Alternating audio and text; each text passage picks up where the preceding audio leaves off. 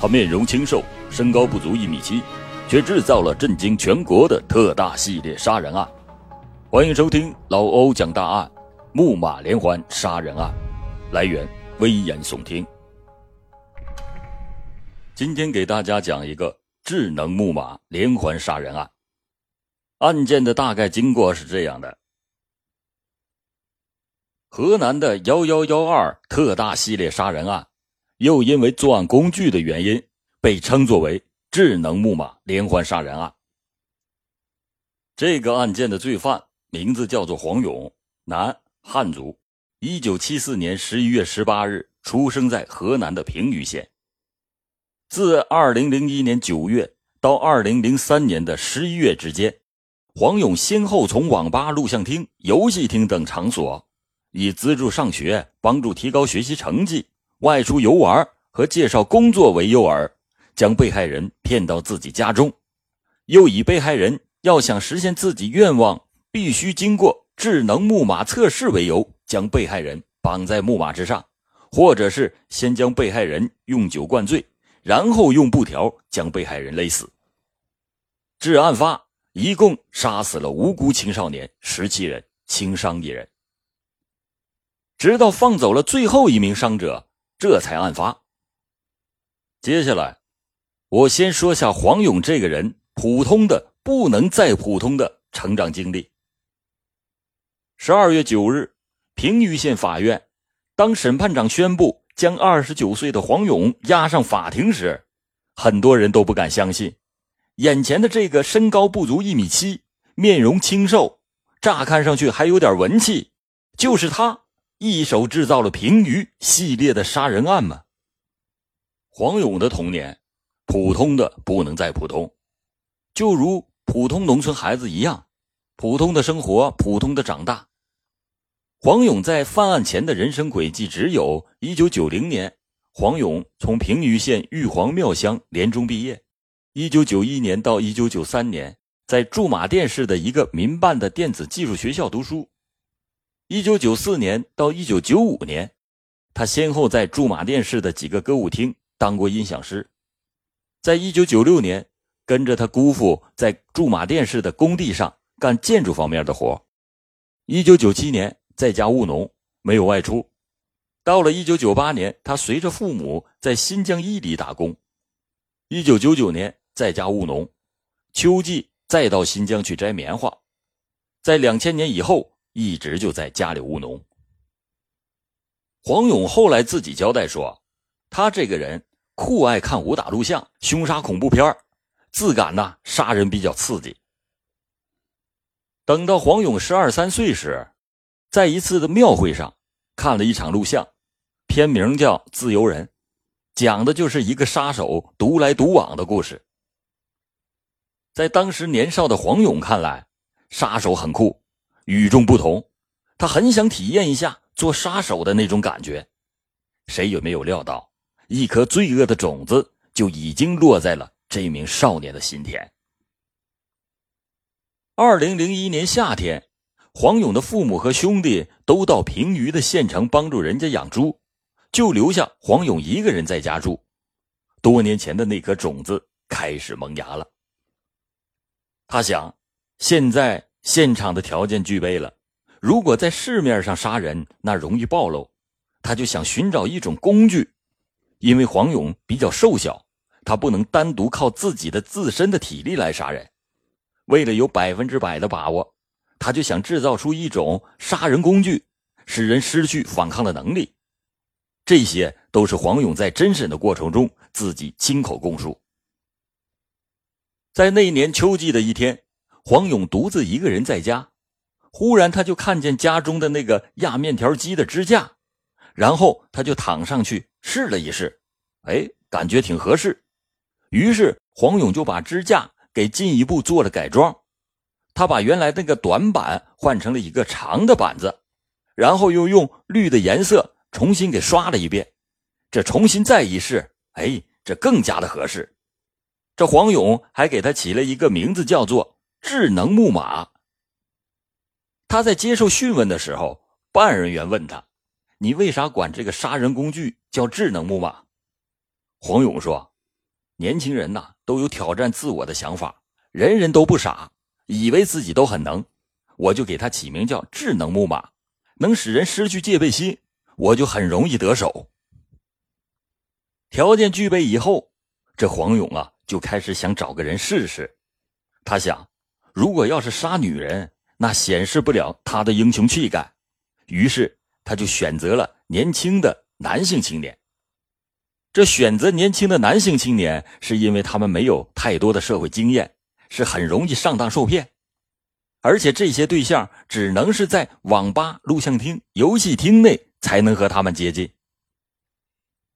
在做好了工具的第二天，黄勇就来到了平舆县城寻找作案的目标。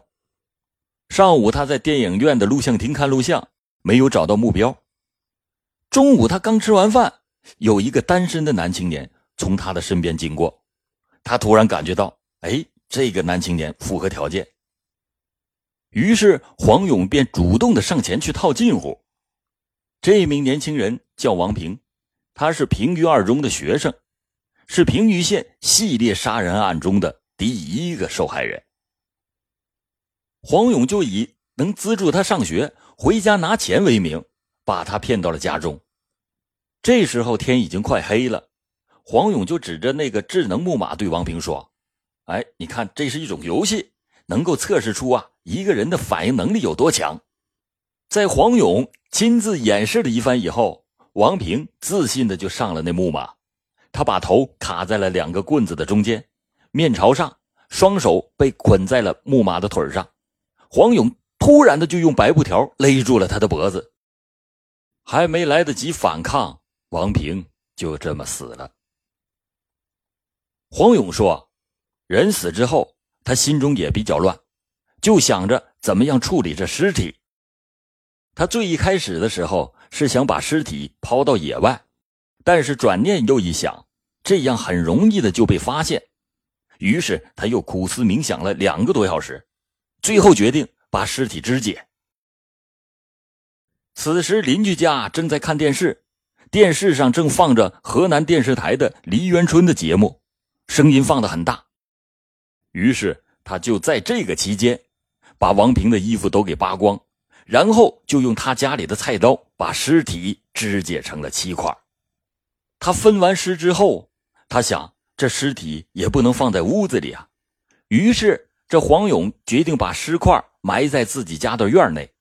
他走到了院内，观察了一下地形，他看到厕所旁边呢比较合适，因为厕所有气味。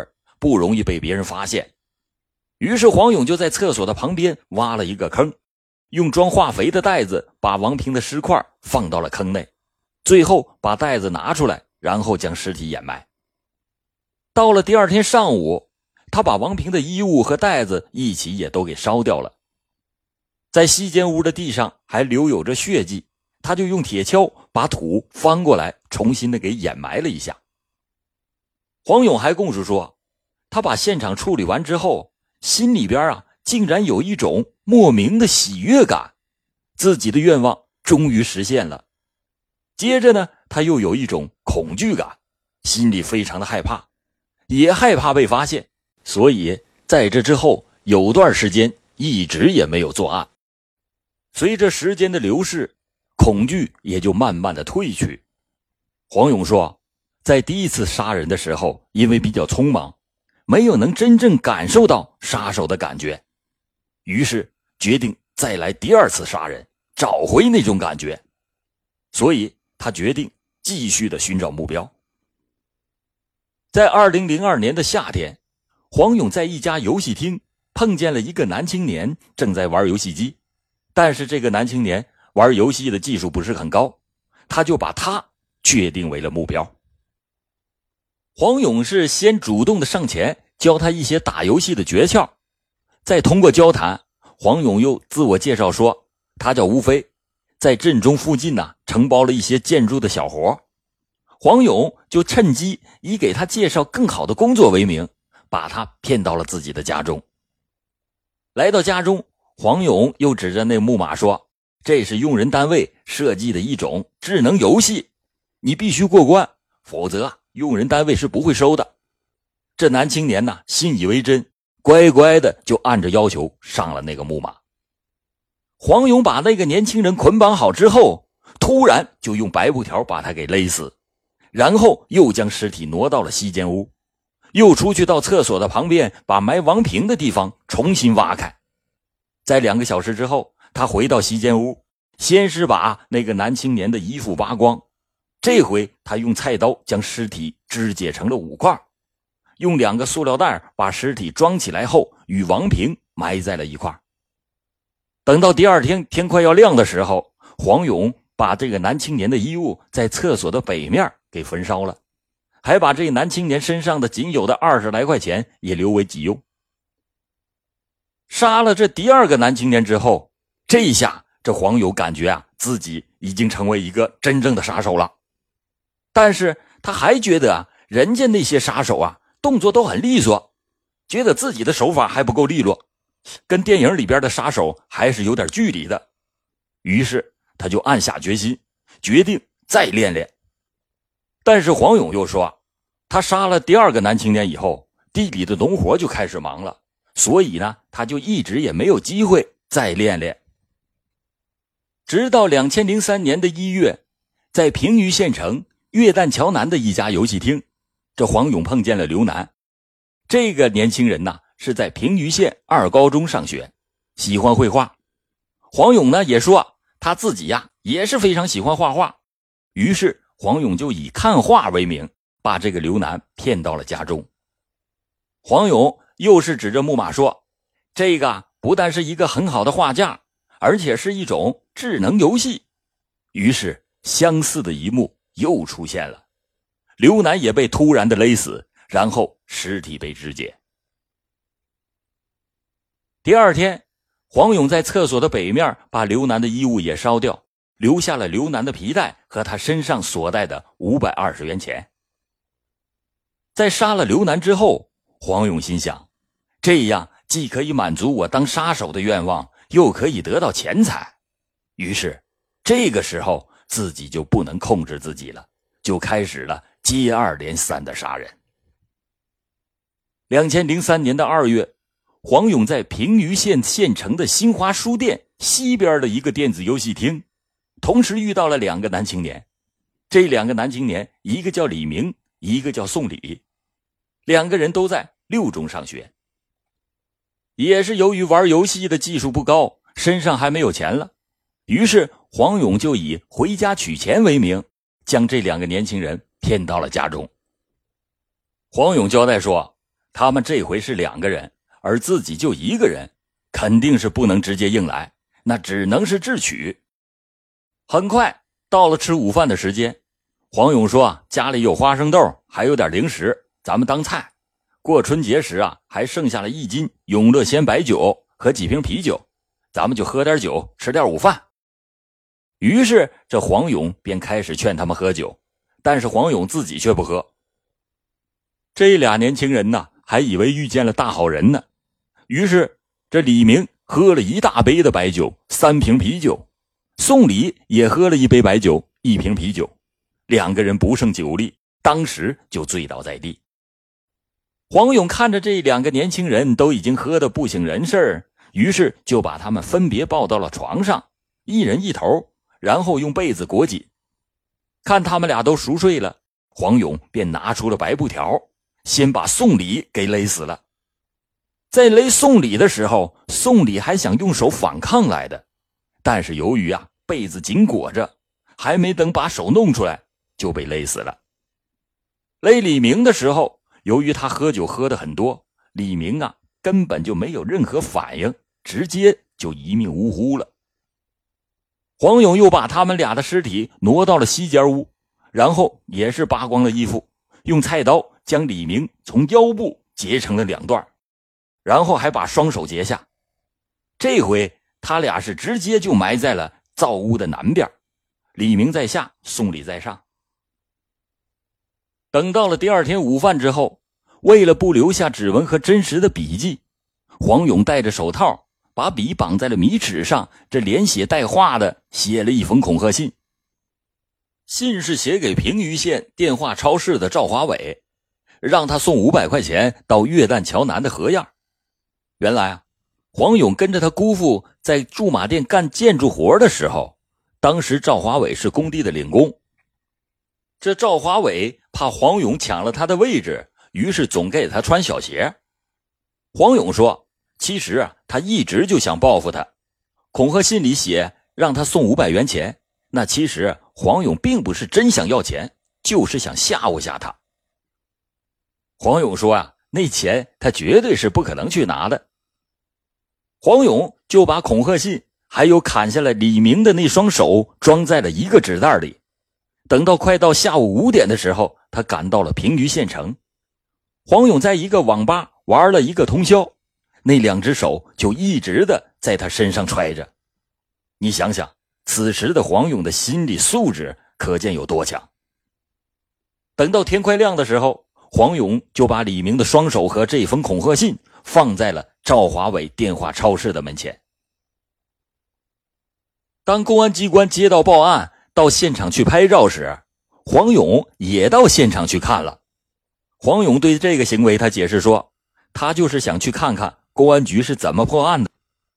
当时他写的字迹不是自己真实的，纸袋上又没留有他的指纹，他又用纸垫着拿的那个纸袋，把纸袋扔下后，他又把纸带走了，也没留下脚印不会这么快就怀疑到他。他说，如果是这样。还能把他逮着的话，那他也服了。在杀死李明和宋礼之后，黄勇说：“感觉越来越好了，觉得自己这时才跟电影里的杀手一样，杀人可以做到利利索索了。现在公安机关也发现不了了，那就不如接着干，更好的来体验做杀手的感觉。”于是，在这之后，黄勇又接连着。杀了十一个人。现在我给大家讲一下这最后一名受害者。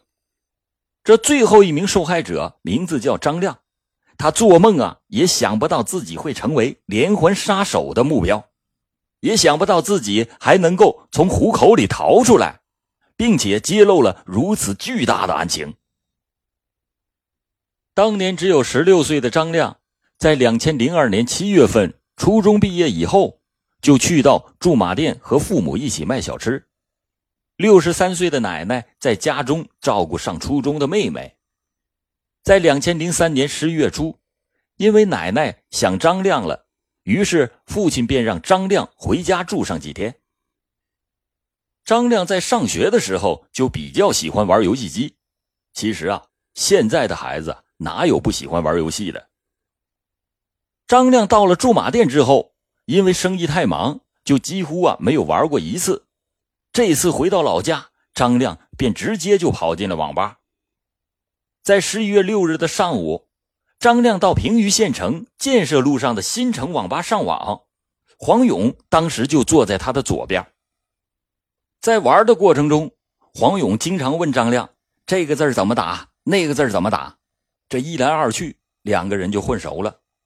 大概到了十一点左右，黄勇的下网时间到了，而张亮呢还在继续的上网。黄勇就捅了一下张亮，说：“哎，你能陪我出去取点钱不？”这张亮问他上哪儿去取啊？黄勇说：“啊钱在我家里放着呢。”这等到张亮也下了网之后，就和黄勇一起乘坐公交车来到了玉皇庙乡。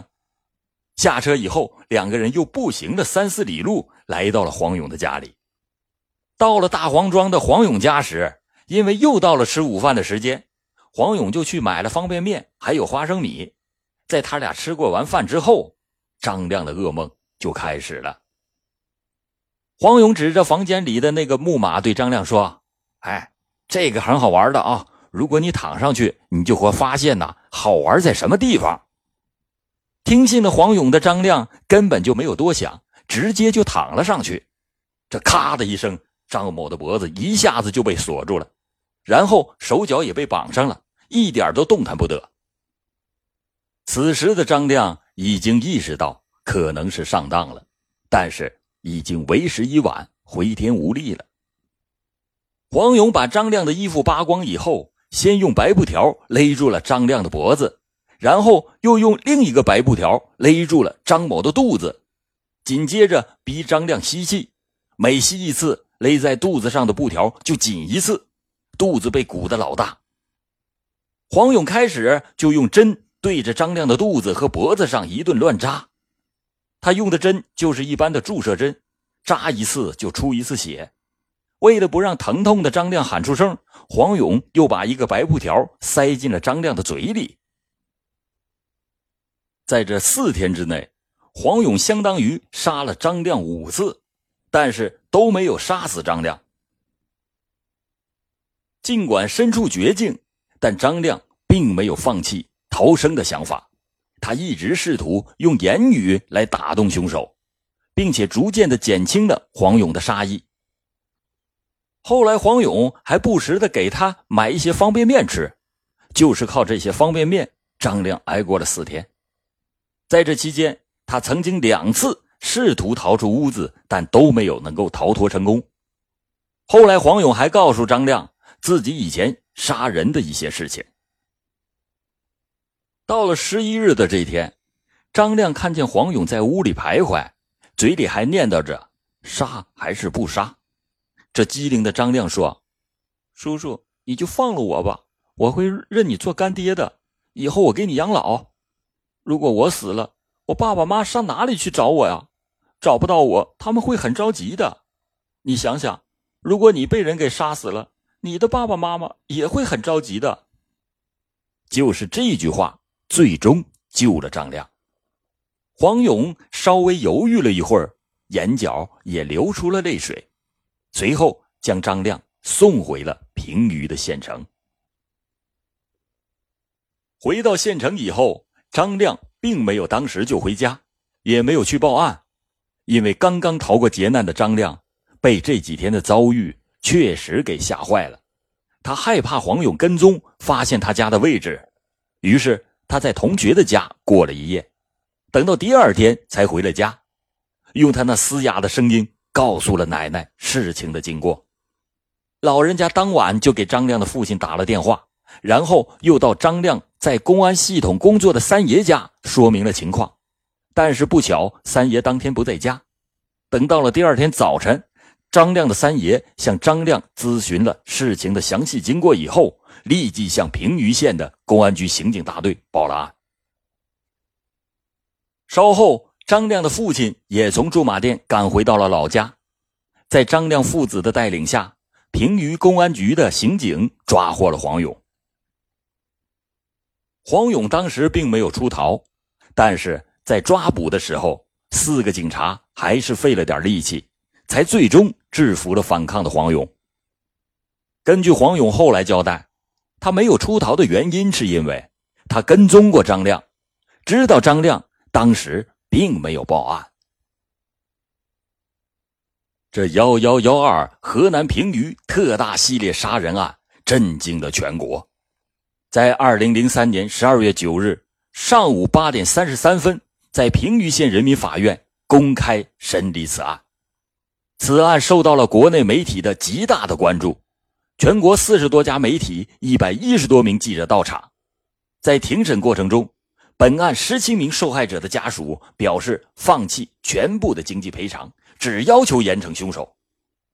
十二月二十六日上午的九点，河南省高级人民法院。在平舆县召开了公开宣判大会，受害人家属和各界的代表三百多人参加了宣判大会。大会上宣布河南平舆特大杀人案案犯黄勇死刑，并且立即执行。宣判大会后，上午九点三十五分，黄勇在平舆县的刑场被执行了枪决。黄勇独来独往的性格，富于想象的良好智力。生活的贫困与乏味，周围的冷漠与轻视，对他人控制的欲望，这一切，不正是与冷漠、独行、酷感的杀手相吻合吗？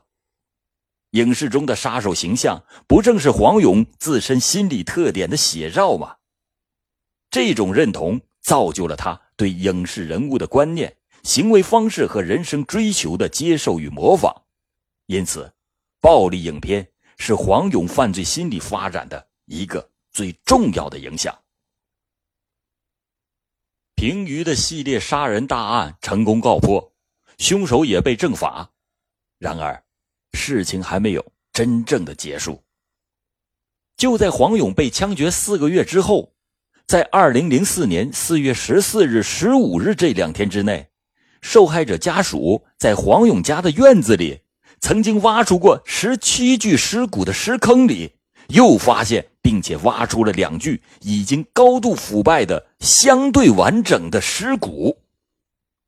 黄永嘉又挖出来尸体，而且是两具相对完整的尸体，这个事情。已经是大大的让世人震惊，更出乎受害者家属意料的是，在四月十七日对新发现尸骨全部进行了 DNA 检测之后，新挖掘出的尸骨确定分别为原被害人韩某、翟某的残缺尸骨，也就是说，本月十四日、十五日新发现的尸骨是去年十一月十三日警方挖掘时。所残留下来的。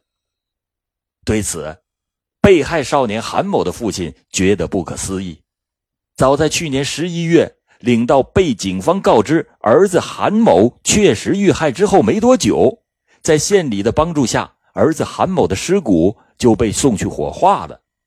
如果说新发现的尸骨是儿子韩某的，那曾经作为韩某的尸骨被韩某的父母接受的，那又是？哪家的孩子呢？之后对于此案的后续是众说纷纭，听友们，你们当中有没有知道真实情况又是怎样的呢？好了，感谢朋友们收听老欧今天讲的平舆黄勇智能木马特大系列连环杀人案，欢迎听友们持续关注老欧讲大案，案案都惊奇。